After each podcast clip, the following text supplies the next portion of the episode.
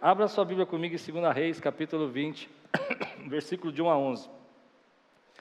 Reis, 2 Reis 20, de 1 a 11.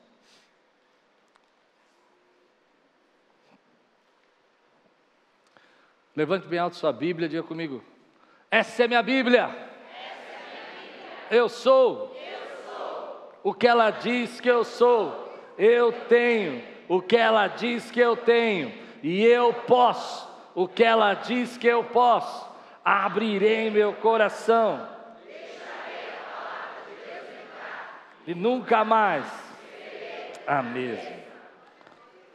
Naquele tempo, Ezequias ficou doente e quase morreu. O profeta Isaías, filho de Amós, foi visitá-lo e lhe disse: Assim diz o Senhor: ponha em ordem a sua casa, pois você vai morrer, não se recuperará.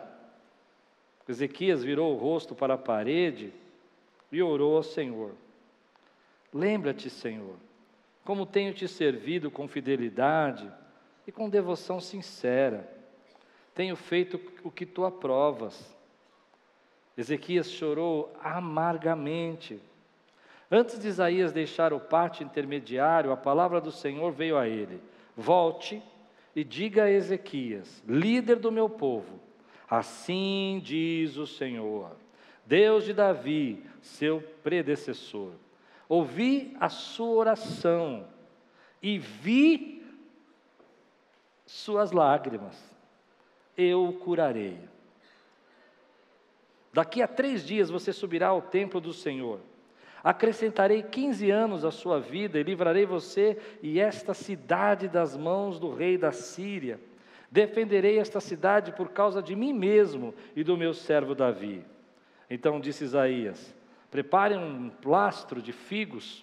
Eles o fizeram e aplicaram na úlcera, e ele se recuperou. Ezequias havia perguntado a Isaías: Qual será o sinal de que o Senhor me curará e de que hoje, há, há três dias, subirei ao templo do Senhor? Isaías respondeu: O sinal de que o Senhor vai cumprir o que prometeu é este: Você prefere que a sombra avance ou recue dez graus na escadaria? Disse Ezequias: Como é fácil a sombra avançar dez graus, prefiro que ela recue dez graus.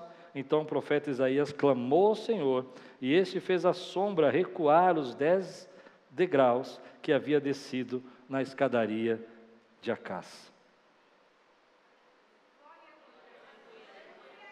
Vamos orar. Senhor, fala conosco nessa noite, traz a tua palavra, Senhor. Agora, Senhor, eu peço que o teu Espírito guie as nossas vidas. Mostre, Senhor, as nossas necessidades, aquilo que nós precisamos hoje, Senhor. Em nome de Jesus. Amém. Eu gosto de olhar para esses textos e, e pensar que esses textos foram colocados na Bíblia porque eles são as nossas histórias.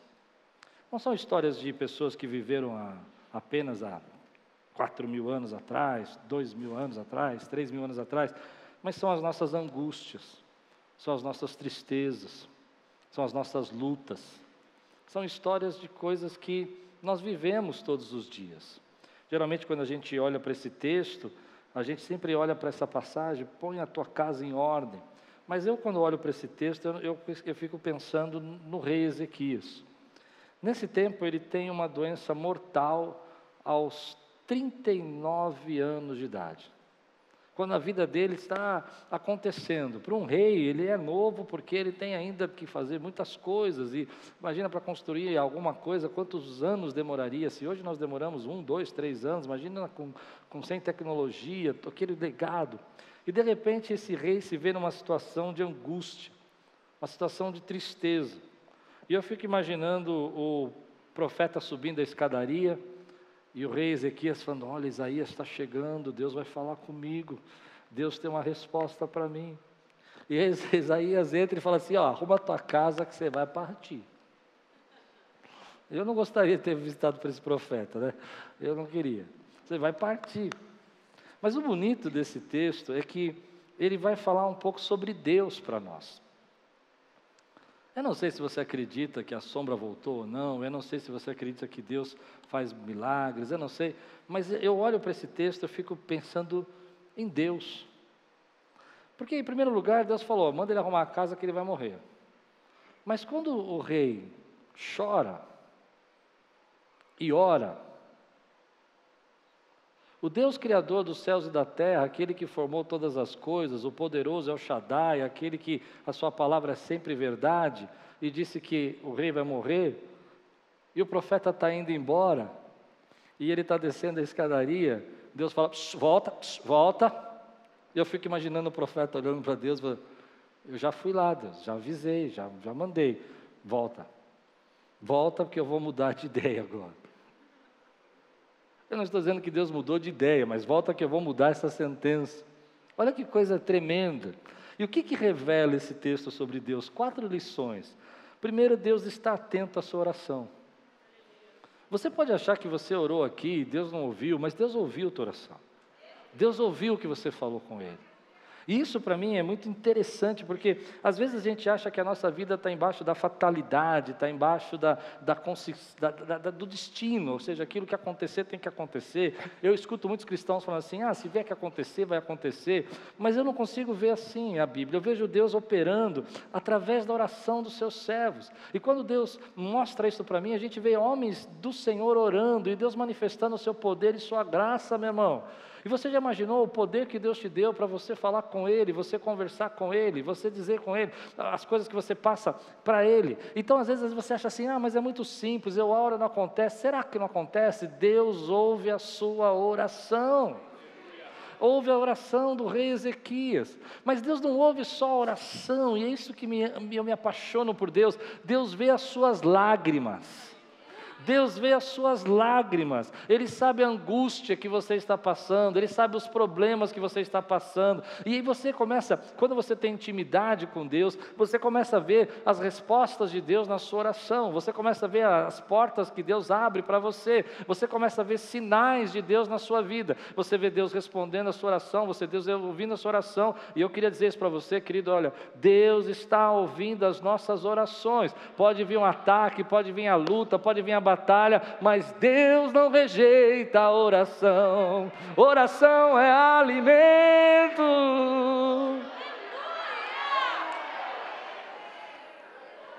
Ele não rejeita. E as lágrimas, para mim, me falam muito, porque às vezes você chora sozinho, você acha que, que Deus, ninguém está vendo o seu angústia, ninguém está vendo o seu choro. O texto diz que ele virou o rosto para a parede.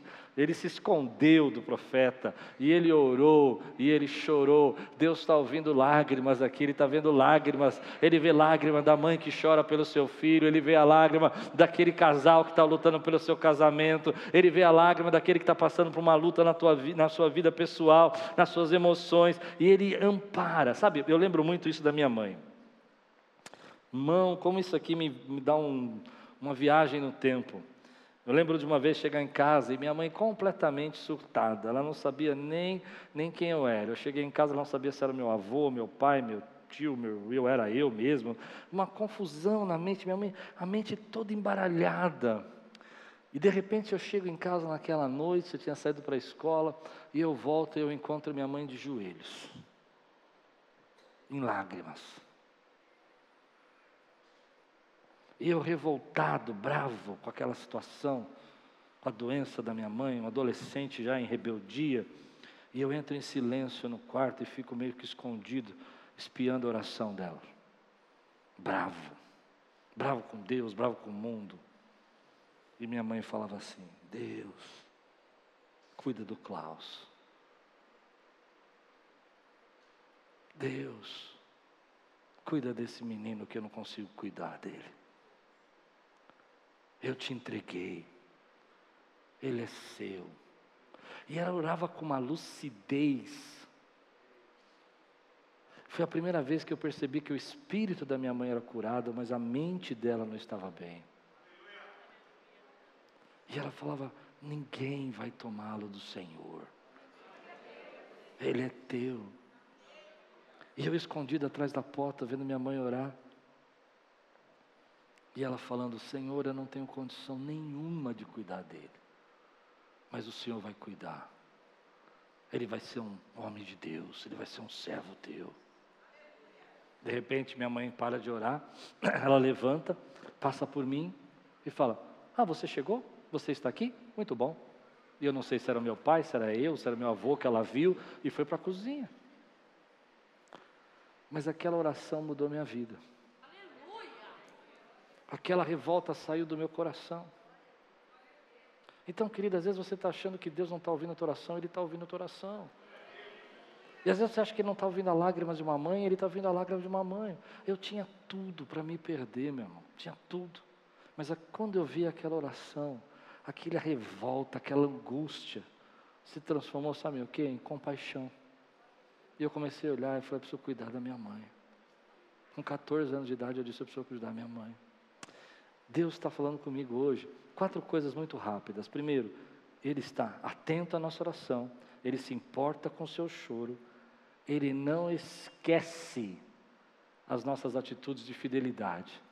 Que ousadia! Eu não teria ousadia do rei Ezequias. Senhor, lembra que eu andei nos teus caminhos e fiz tudo que te agrada. É difícil você falar isso, né? Alguém aqui teria coragem de dizer para Deus: Eu fiz tudo que te agrada.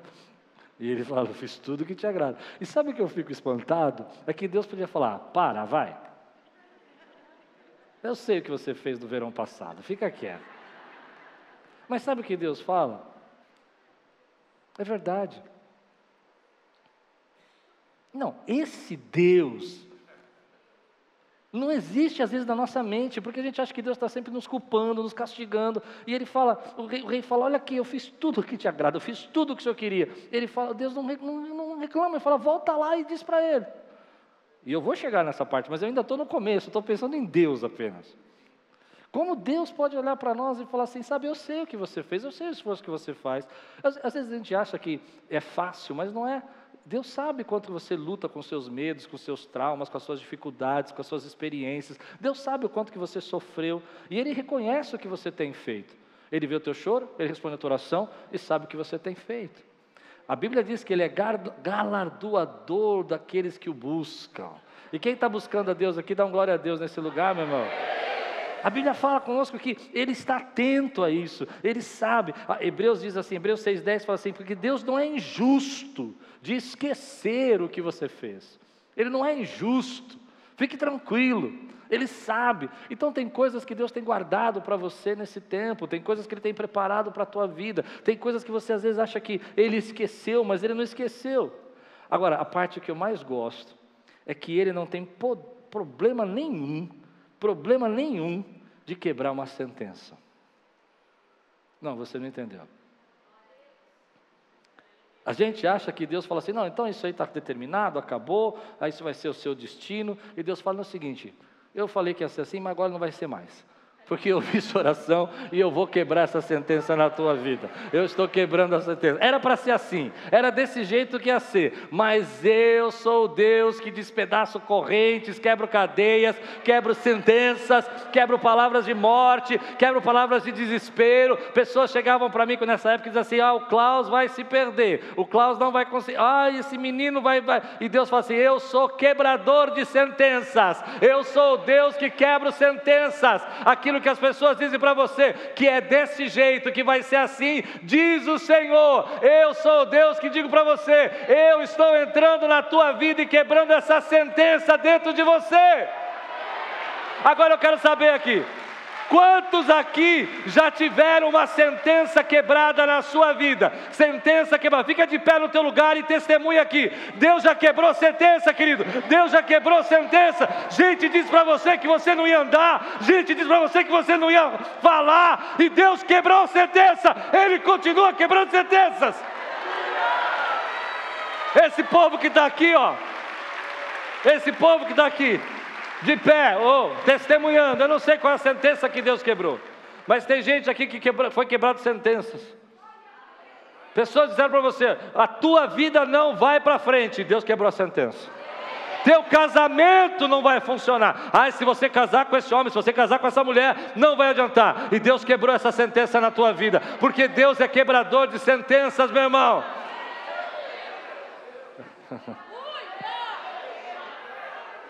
Por isso eu comecei dizendo, agora você vai entender. Eu não estou falando da história do rei Ezequias, eu estou falando da tua história. Porque um dia você teve como rei Ezequias, chorou, clamou, e Deus ouviu a sua oração, e enxergou as suas lágrimas, e quebrou a sentença. Aqueles que tiveram já uma sentença quebrada, eu te dou 30 segundos para você adorar a Deus, glorificar o nome dele. Exalte, exalte. Lembre-se das sentenças, porque Ele continua quebrando sentenças, meu irmão. Ele continua quebrando sentenças. Nessa noite aqui, nesse lugar, assim diz o Senhor, Ele está quebrando sentenças na sua vida, palavras que entraram na sua mente, pensamentos que entraram na sua cabeça, ideias que foram faladas para você, que você era assim, que rótulos que foram colocados em você, rótulos que colocaram em você, Deus está quebrando sentenças, Ele está dizendo: volte lá, volte lá, profeta, e diga agora que essa sentença vai ser quebrada. Aleluia. Me deixe falar um pouco sobre isso. Quantas sentenças já jogaram na sua vida?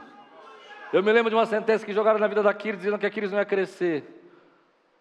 Deus quebrou essa sentença. Eu me lembro que me disseram para mim que minha mãe nunca, nunca, eu me lembro de uma sentença que falava que minha mãe nunca ia conseguir passar dos 50 anos pela quantidade de remédios que ela tomava. Minha mãe vai fazer aniversário essa semana, 83 anos, gente. Deus é quebrador de sentença, meu irmão. Diziam que ela nunca ia ficar normal. Hoje minha mãe mora sozinha.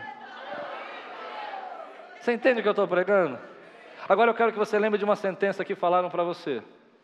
Lembrou? Deus quebrou essa sentença, por isso você está de pé. Agora eu quero que você pense nas sentenças que estão se levantando na sua mente. E diga comigo: Meu Deus, quebra sentenças. Dá um glória a Deus, exalta Senhor. Aleluia. Para a gente continuar, diga comigo: ele ouve a minha oração. Ele enxerga as minhas lágrimas. Ele vê as minhas obras. E Ele quebra sentenças. Aleluia! Pode sentar. Mas quando você vai olhando para tudo isso, você vai percebendo esse Deus que quebra a sentença, isso mexe um pouco comigo por causa da nossa passividade. Passividade. Como que a gente reage hoje a algumas situações? As pessoas falam que a nossa vida não vai mudar, as pessoas dizem que. Perceba que esse texto, para não sair do texto, irmãos, preste atenção, era uma palavra de Deus. Agora eu vou pegar isso e vou levar para um outro nível. Amém? Quantas palavras de homens que a gente aceita como sentença na nossa vida, sem nenhuma atitude? Simplesmente você recebe. Simplesmente você aceita como algo seu. Falaram para você e aquilo tirou a sua verdade. Sem lutar.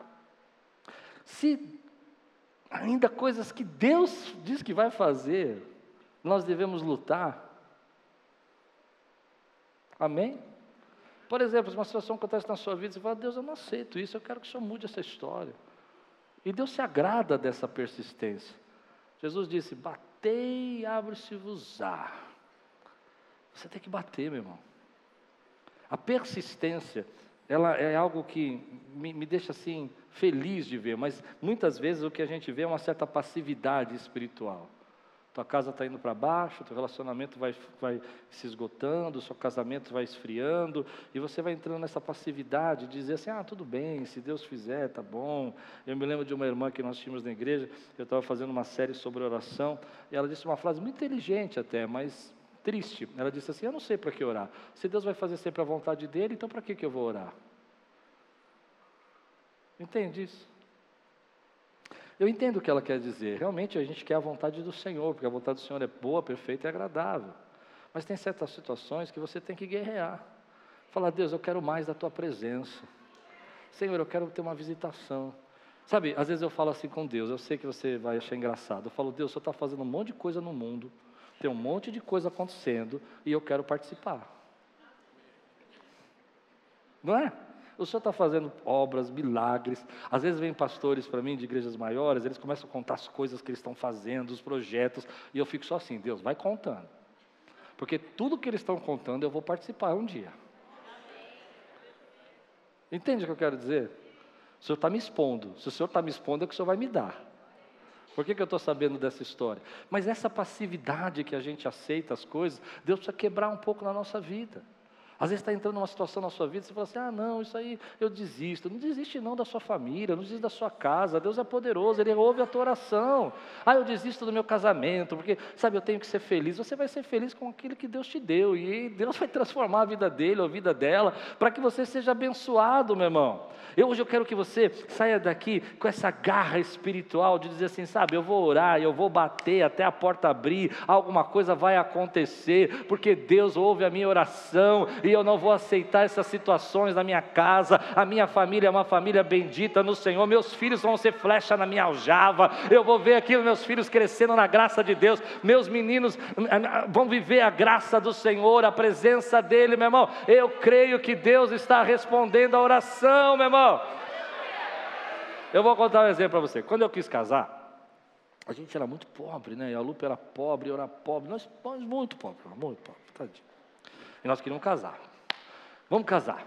E eu achava que as pessoas iam me dar presente. Não ganhei presente nenhum. Nada, nada, nada, nada, nada. Nada, nada, nada.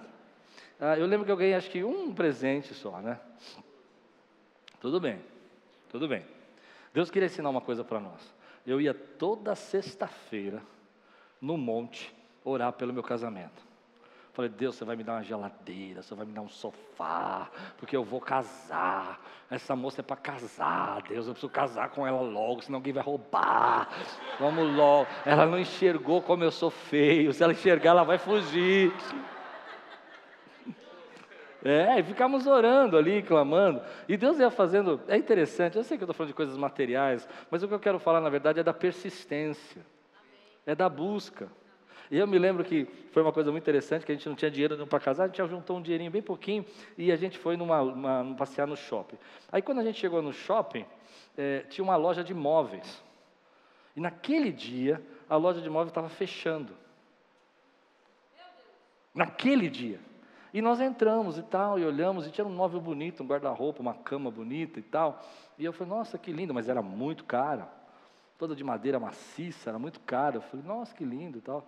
E fui saindo. Eu falei, vem cá, vem cá, vocês vão casar? Eu falei, vamos casar. Sem dinheiro não, mas vamos casar. Deus vai fazer. Mal ele sabia com o que ele estava falando. E aí ele começou, não, porque isso aqui eu estou precisando vender e tal, não sei o quê. E aí ele começou a falar. Aí foi abaixando o preço, baixando o preço, baixando o preço, baixando o preço. Quando chegou menos de um terço do valor, eu falei, agora vamos começar a conversar, né? E ele falou assim: Olha, se, você, se eu puder entregar isso amanhã para você, fala quanto você quer pagar e você leva. Aí eu falei assim: Tá bom, se for, pode entregar. Não avisei nada para minha mãe. Aquele móvel ficou um ano na sala de casa, empacotado, tomando. To... A sala era pequena, mas eu comprei. E eu falei: Deus, o Senhor fez eu passar na hora certa, no momento certo. Tem bênçãos, querido, que vão acontecer na sua vida na persistência. Tem milagres do Senhor que são instantâneos, mas tem milagres que você tem que fechar a porta do seu quarto e falar: Deus, nós vamos viver algo sobrenatural. Eu vou ver algo acontecendo nessa noite, eu vou ver algo acontecendo na minha vida. O Senhor está chamando você para persistir nessa oração. E às vezes a gente se entrega, a gente fala assim: não, tudo bem, isso aconteceu, ah, vai ser assim. Mas eu acho lindo o rei Ezequias, porque ele vai para Deus e fala assim: Não, Senhor, eu não vou aceitar isso de forma passiva, eu vou viver algo sobrenatural na minha vida. O Senhor pode fazer. E aí vem algo interessante, que está no texto. O, o, profeta volta, ele faz uma profecia, dizendo que ele vai estar mais 15 anos de vida. Olha que interessante. Ele vai viver agora dos 39 até os 56 anos. Que lindo isso, né? E até esse momento, Ezequias não tem filho. O rei não tem filho. E agora, nesse período, tudo bem que você vai ver que no final da história nem tudo termina bem, né? Mas ele, esse rei vai ter o primeiro filho dele. Olha que interessante. Há promessas aí sendo geradas, há coisas acontecendo. Mas o que eu gosto disso é que ele vira para o profeta e o profeta fala: Não, você daqui três dias vai estar de pé. Daqui três dias você vai estar no templo. Ele ia morrer, agora daqui três dias vai estar no templo. E o rei vira para o profeta e fala assim: ó, eu sei que Deus, sempre que Deus fala com você, Deus te dá um sinal. Qual é o meu sinal? Ele não teve paciência de esperar três dias. Ele quis um sinal. É muita ousadia. Ele disse que daqui três dias ele seria curado. Ele falou: Não, não, não, mas você sempre tem um sinal. Qual é o sinal? Qual é o sinal que você vai me dar? E aí o profeta disse: Bom, você quer que a sombra aumente 10 graus ou você quer que ela volte 10 graus? Ele falou: Aumentar é fácil, né? A gente sempre, todo dia eu vejo aumentar. Duro vai ser voltar. E aí que acho incrível esse texto, porque o que esse texto quer dizer para nós é que Deus vai mudar a estrutura do universo. Não, você não entendeu. Deus vai mudar a estrutura do universo. A aliança que Ele tem é tão poderosa com você que Ele vai mudar a estrutura do universo para responder você, meu irmão. Ele vai mudar a ciência, ele vai mudar a sabedoria. Eu me lembro de, de ver esse texto e ficar imaginando como Deus fez isso. Mas eu creio que o sol parou quando Josué lutou, eu creio que o fogo veio quando Elias orou, e eu creio que o sol voltou para trás também, porque Deus é poderoso. Mas o que esse texto está dizendo para você? É que Deus tem uma, uma íntima ligação com você, que até aquilo que o universo não tem que obedecer e dizer assim: eu não, você precisa entender isso. Você é mais importante do que o universo. Eu cuido mais de você do que o universo. Eu cuido mais, eu sei, eu respondo mais à sua oração do que as minhas próprias leis que eu criei. E o mais incrível é que depois de três dias ele estaria curado. Ele não precisava fazer nada disso. Não, aguenta aí três dias, né? Tem paciência, já responde, já morrer, agora espera. Ora, jejua, faz o que você quiser, mas ele falou: não, não, tudo bem, eu vou te responder agora e eu vou mostrar para você que meu amor, a minha compaixão, o meu zelo pela tua vida é tão poderoso que eu manifesto a graça. Talvez você nunca tenha visto a, a, a sombra voltar 10 graus, mas quantas vezes Deus já mudou histórias? Quantas vezes Deus abriu portas que você nunca imaginou que Ele ia abrir na sua vida? Quantas vezes Ele fez coisas que você falou: não, agora não vai dar certo. E aquilo aconteceu. A oportunidade chegou, eu me lembro quando criança, a Thalita foi conosco na Polícia Federal e a gente queria tirar o passaporte, a gente queria viajar naquele mês e, e ela não tinha passaporte. E eu, e eu falei, vamos orar. Tem que ensinar as crianças a orar, né? Falei, entra na fila aí, vamos orar. E veio uma delegada brava e falou assim: quem não tem passagem de avião pode ir embora daqui. Eu falei, fica aí e vai olhando para frente assim, vai clamando. A Thalita, nove aninhos de idade, ela assim, Senhor, estou aqui. E aí veio, veio a delegada e falou: E você, menina? E ela deu um sorriso assim. Falou: Vou tirar passaporte. E aí a delegada falou: Mas você tem passagem? Falou: Ainda não, mas eu vou viajar. E a delegada ficando brava com ela, e eu já orando, Deus tem misericórdia. E ela virou e falou assim: Para onde você vai? Ela falou: Vou para Disney. Não tinha passagem nenhuma. A delegada olhou para ela e falou assim: Fica aí. Ela olhou para mim e falou assim: Yes! São coisas pequenas que a gente vive na nossa vida que você vê Deus manifestando a graça. Deus parou o universo, voltou o universo para trás, fez o sol, a sombra voltar. Eu não sei como ele fez isso, mas eu sei que ele ainda responde a nossa oração. E ele muda a estrutura do universo, querido. Ele muda a sentença. Quando a minha filha nasceu, ela nasceu com uma doença congênita e a gente só veio descobrir aos 12 anos de idade. uma doença gravíssima. E quando o médico pegou o exame dela e viu a doença que ela nasceu, ele olhou para ela e falou assim: e a minha filha na frente dele, mas ela fala, ela anda. Eu falei, essa é a minha filha. Não, fica de pé. E ele ficou tão impressionado, tão impressionado, tão impressionado, que ele falou: Não, eu preciso estudar mais. Volta daqui uma semana, e a gente angustiado, eu preciso estudar mais. E depois de um tempo que a gente começou a ir lá, e fazendo baterias de ressonâncias, exames, ele olhou e falou assim: Sabe, eu não tenho explicação. E ele não era cristão. Ele disse: A única explicação que eu tenho é que o arquiteto da vida, e ele não era cristão. Deixou um espaço na medula dela. E as coisas se encaixaram. Eu não sei se deixou espaço ou não. Eu sei que meu Deus volta à sombra 10 graus. E Deus muda o universo. mas que você tem que persistir, lutar pela presença do Senhor na tua vida e desejar a presença dEle. Então, nesse tempo, a gente começou a ver a mão de Deus e a graça de Deus, porque os sinais vão acontecendo, e, e quando você vai a fundo nisso, você começa a perceber o amor de Deus pela tua vida. Às vezes tem coisas que não acontecem como a gente espera, tem situações que a gente não consegue resolver, a gente não entende, mas nós temos um Deus que excede a expectativa. E aí vem o texto. Deus volta até lá e diz assim: Eu vou dar a você mais 15 anos. Eu não vou te dar mais um ano, eu não vou te dar três anos, eu vou te dar mais 15 anos de vida. Ele está excedendo a expectativa, porque naquele tempo, você sabe disso, com, você imagina numa época que não tinha penicilina, não tinha antibióticos, não tinha remédios, uma vida normal de uma pessoa naquela época até os 50, no máximo, no máximo 50 anos. Deus está excedendo a expectativa, dizendo assim, ó, você vai do 39 ao 56. Ou seja, eu vou te te dá algo que você não imagina que eu vou fazer. E eu vou fazer isso de uma maneira tão sobrenatural na tua vida que vai te marcar, que vai te impactar. E é isso que, que eu queria ministrar. Às vezes nós não imaginamos que Deus tem algo para fazer na nossa vida que vai exceder a nossa expectativa. Nós achamos que Deus vai fazer só aquilo que nós esperamos, e Deus vem e trabalha conosco. No meio de uma oração, Ele te cede a nossa expectativa. No meio de uma experiência, Ele traz um renovo para a tua vida. No meio de um relacionamento, você passou tantos anos de sofrimento e Deus vem agora e excede a expectativa, trazendo graças e bênçãos sobre você. Ele é poderoso para exceder as suas expectativas, fazendo você enxergar detalhes que você não conseguia enxergar que Ele ia fazer. Hoje, nessa noite, eu quero dizer isso para você. Meu Deus vai exceder as suas expectativas.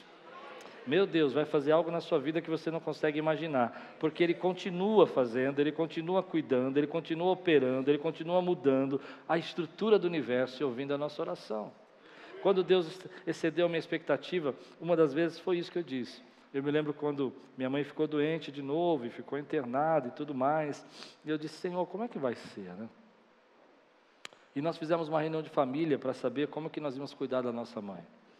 E na reunião a gente não tem mais jeito, nós vamos ter que internar a mamãe. Meu irmão conversando comigo, a gente tomando as decisões de como íamos fazer. E Deus falou no meu coração. Ele falou assim: não, não, não, eu vou resolver esse problema. Irmão, eu falei, tantos anos, Deus, nessa crise. Como que o Senhor vai resolver esse problema? De repente minha mãe, minha mãe começou a tomar um remédio, começou a ficar bem, bem, bem, bem, bem, bem, bem. E mais de 20 anos. Eu não tenho explicação. Todo mundo dizia que quanto mais idosa ela ficasse, pior ia ficar a enfermidade. E aconteceu ao contrário. Consegue entender o que eu estou dizendo? Então hoje eu olho para isso, eu falo, Deus, o Senhor é poderoso para ir além do que a gente pode imaginar. E aí eu vou lançar uma bomba no teu colo para você segurar. O que Deus pode fazer em três dias na sua vida? Diz o texto, daqui três dias. Eu peguei isso como palavra profética para mim. O que, que Deus pode fazer em três dias na sua vida? Que Deus pode? Você acha que vai demorar 10 anos, você acha que vai demorar 500 anos, você acha que, vai, que não vai mudar nunca, que as coisas vão ser sempre assim. E Deus fala: Eu vou entrar com providência em três dias. Tem que ter fé para acreditar. Uma situação difícil, complicada. Eu me lembro que eu vivi uma situação na minha vida, no começo, uns, em 2002, 2004, uma situação difícil e tudo mais, e financeiramente, e eu estava num problema muito grave financeiro, eu tinha deixado a minha empresa para começar a ficar de tempo integral na igreja, não consegui me estabelecer, a igreja ainda não conseguia é, é, manter-se, e eu olhava para as contas, é, e as minhas contas estavam completamente estouradas. E Deus falou para mim: vai estudar. E eu fui estudar. E eu fui estudar com as contas completamente estouradas. Não tinha, não tinha crédito para nada. Nenhuma conta minha tinha crédito, nenhum cartão de crédito tinha crédito, não tinha crédito nenhum. Já viveu uma situação assim? Mas foi interessante que quando eu voltei, eu comecei a chorar e falar com Deus, e Deus não rejeita a oração. E eu comecei a orar, e eu vi Deus falando comigo assim. Eu não sei que você talvez não acredite, mas foi assim que eu vi. Deus falou assim: e aí? Você está bem? Eu falei, claro que não. E Deus falou para mim: Você acredita que eu vou mudar essa história? E era uma dívida muito alta. E eu disse: Senhor, eu não sei como é que o senhor vai fazer isso, não. Mas eu acredito. Mas sabe quando você fala eu acredito só porque você. Você não vai falar para Deus que não acredita, né, irmão? Então você fala. E aí eu estava tocando meu violão, cantando, né? E cantando uma música que eu tinha composto que falava assim: Se tribulações perguntam para mim, se creio em ti. E eu dizia: É, eu creio sim, eu creio tanto. E eu tinha acabado de fazer aquela música, eu estava cantando aquela música. E aí o Senhor falou: Mas você acredita mesmo? Eu falei: Acredito. Ele falou: Então tá bom, então amanhã suas contas estão pagas. Eu falei isso. Que é isso?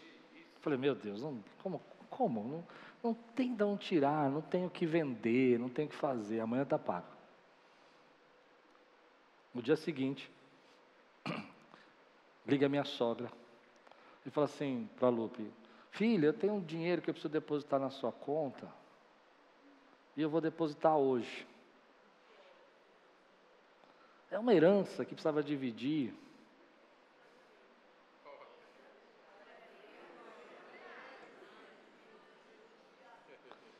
Coincidência.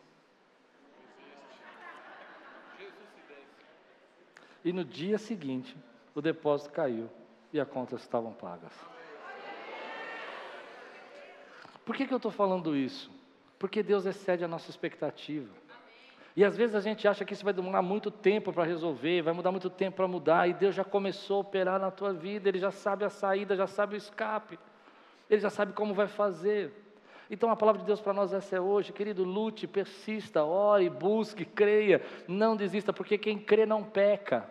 Quem tem esperança no Senhor não peca, quem peca é quem duvida, quem peca é aquele que não acredita. E aí você vai dizer, bom, mas às vezes Deus faz de um jeito, outras vezes Deus faz de outro jeito, às vezes Deus abre uma porta, Deus, outras vezes Deus abre outra porta, mas eu creio que a boa vontade de Deus vai, vai, vai se cumprir na tua vida, meu irmão.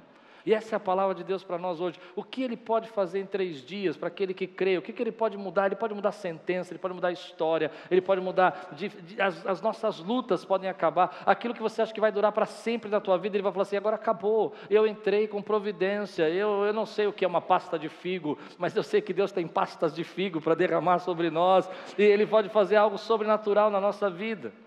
E essa é a fé que nos move, essa é a fé que nos movimenta, essa é a fé que revela um Deus que manda o profeta de volta e diz: quebra essa sentença. Essa fé revela um Deus que está atento às tuas orações. Essa fé que revela um Deus, querido, que Ele age poderosamente nesse tempo ainda hoje. Essa fé que revela, querido, um povo que acredita e que caminha por milagre, não por vista, caminha por aquilo que não por pela fé e não por aquilo que vê, porque sabe que Deus já operou e já quebrou sentenças na sua vida e Ele é poderoso para quebrar sentenças hoje, querido. Então Deus fala comigo: o que, que eu não posso fazer em três dias em sua vida? No que, que eu não posso mudar?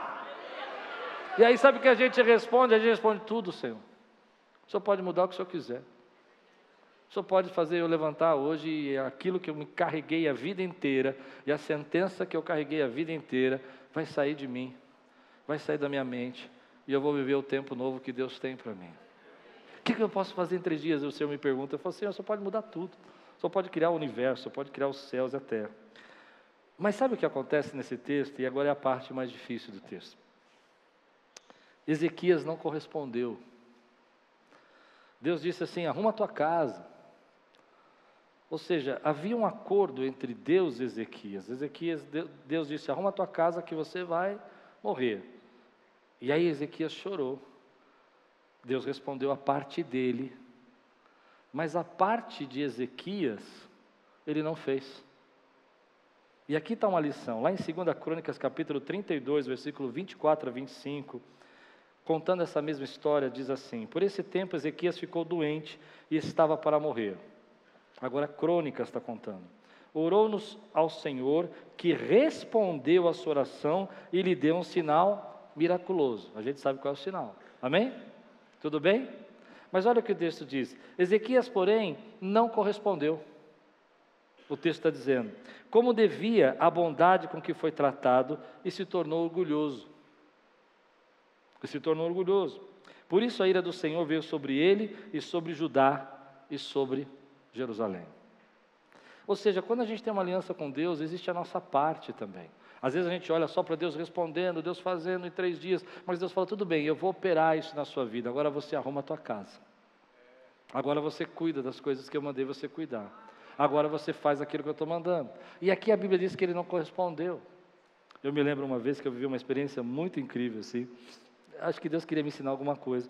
Eu estava estacionando o carro, morava num apartamento, e chegou meu vizinho de vaga e falou: Você é crente? Eu falei: Sou, sim, senhor. Ele falou: Então tá. Então você é crente mesmo, tem que orar por mim. Ah, eu oro, mas por que eu tenho que orar por você? Porque eu quero saber se esse Deus é real mesmo. E aí ele me mostrou o olho dele, ele era cego de um olho. Eu falei: Vamos orar. Ele falou: Quero ver se Deus é verdadeiro. Eu falei: Deus, esse é um problema seu, não é meu. Ele está duvidando de você, não de mim. Não tem nada a ver com isso, senhor. E eu fiz uma oração por ele. E foi uma experiência muito interessante, porque ele disse que depois de alguns dias ele teve um sonho. No sonho dele, ele sonhou com a, o caderninho de, de, de convênio, né? Caderninho de convênio. E no caderninho, ele sonhou que tinha um, um, um oftalmo, o nome do oftalmo, o endereço. E ele acordou de manhã incomodado com isso, e aí ele foi lá e abriu o caderninho e tinha um oftalmo com o nome e o endereço onde ele tinha sonhado. E ele ligou e falou: Vou marcar uma consulta. E quando ele, ele, ele marcou a consulta, ele já tinha feito várias e ele não tinha pressão ocular, não tinha pressão no, no olho para operar. Os médicos diziam que se abrisse o olho dele ia murchar, ele não ia conseguir, não tinha pressão. E aí ele foi nesse médico, o médico falou: Olha, eu estou vendo seus exames aqui, mas eu vou fazer um exame. Fizeram um exame e ele tinha agora uma pequena pressão que era possível de fazer a cirurgia. Só que eu nunca mais tinha visto ele. Quando passou algum tempo, eu estou estacionando no carro, ele falou assim: Deus me curou! E ele enxergando. E eu falei, não, agora esse cara vai ser de Deus, agora vai ser um testemunho, pregador da palavra e tal. E ele, não, olha aqui, eu estou enxergando, eu fiz a cirurgia, Deus ouviu oração. E eu era muito novo, eu tinha 24 anos, eu falei assim, meu Deus, que aleluia, aleluia, estava lá na garagem, estava lá, falando. Eu falei, agora você tem que ir para a igreja, você tem que testemunhar, você tem que falar. E aí sabe o que ele falou para mim? Não, não, se Deus me curou em casa, o que eu vou fazer na igreja?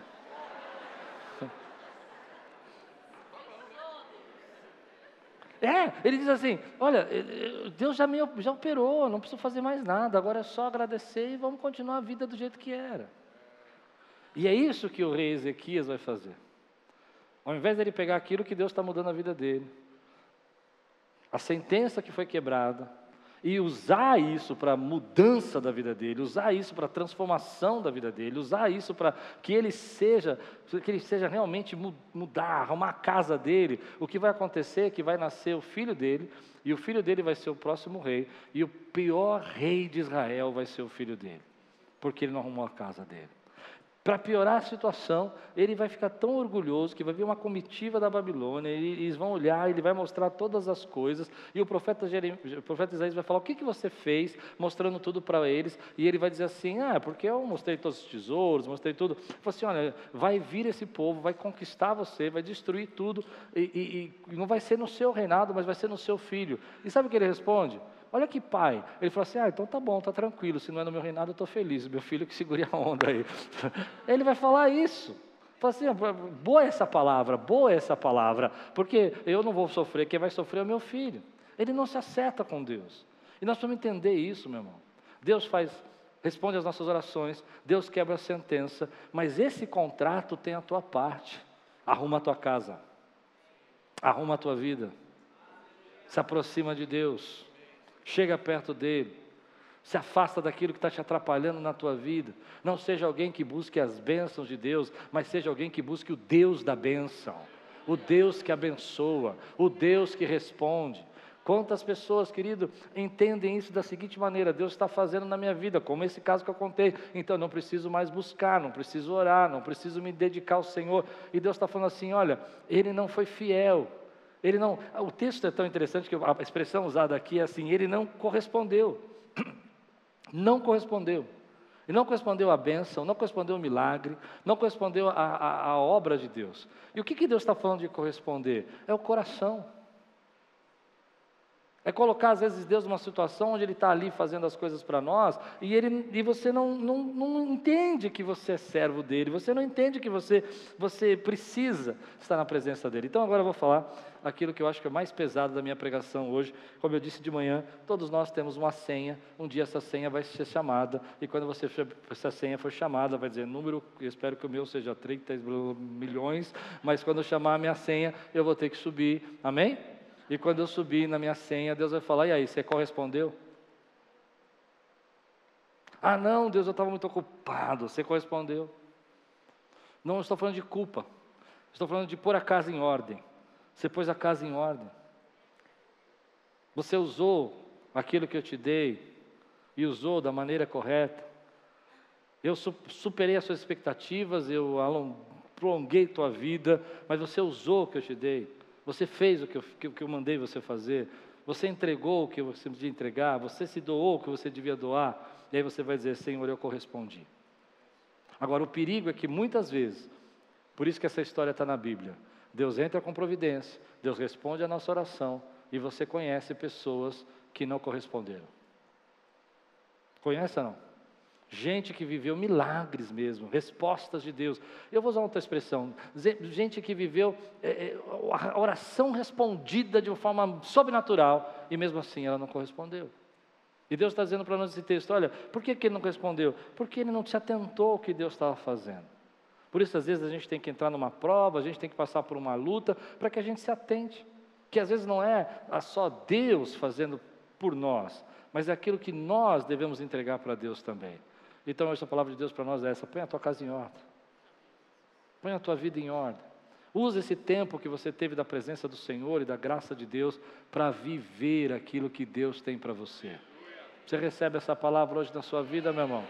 Porque esse é o Deus que ouve a tua oração, Ele vê as suas lágrimas, Ele responde às suas orações, Ele supera as suas expectativas, Ele para o universo para atender, e às vezes a gente não corresponde porque está cheio de angústia, cheio de mágoa, cheio de inveja, cheio de tristeza, sim, cheio de ira. E Deus está falando: olha o quanto eu já fiz na sua vida e você vai carregar tudo isso dentro de você ainda. Olha o quanto que eu já operei e você ainda está preso em tudo isso. Eu não sei você, mas eu espero e eu oro para que nós possamos corresponder esses quatro dias de bênçãos que nós recebemos na presença de Deus. Quem recebe essa palavra hoje dá um glória a Deus aqui em nome de Jesus.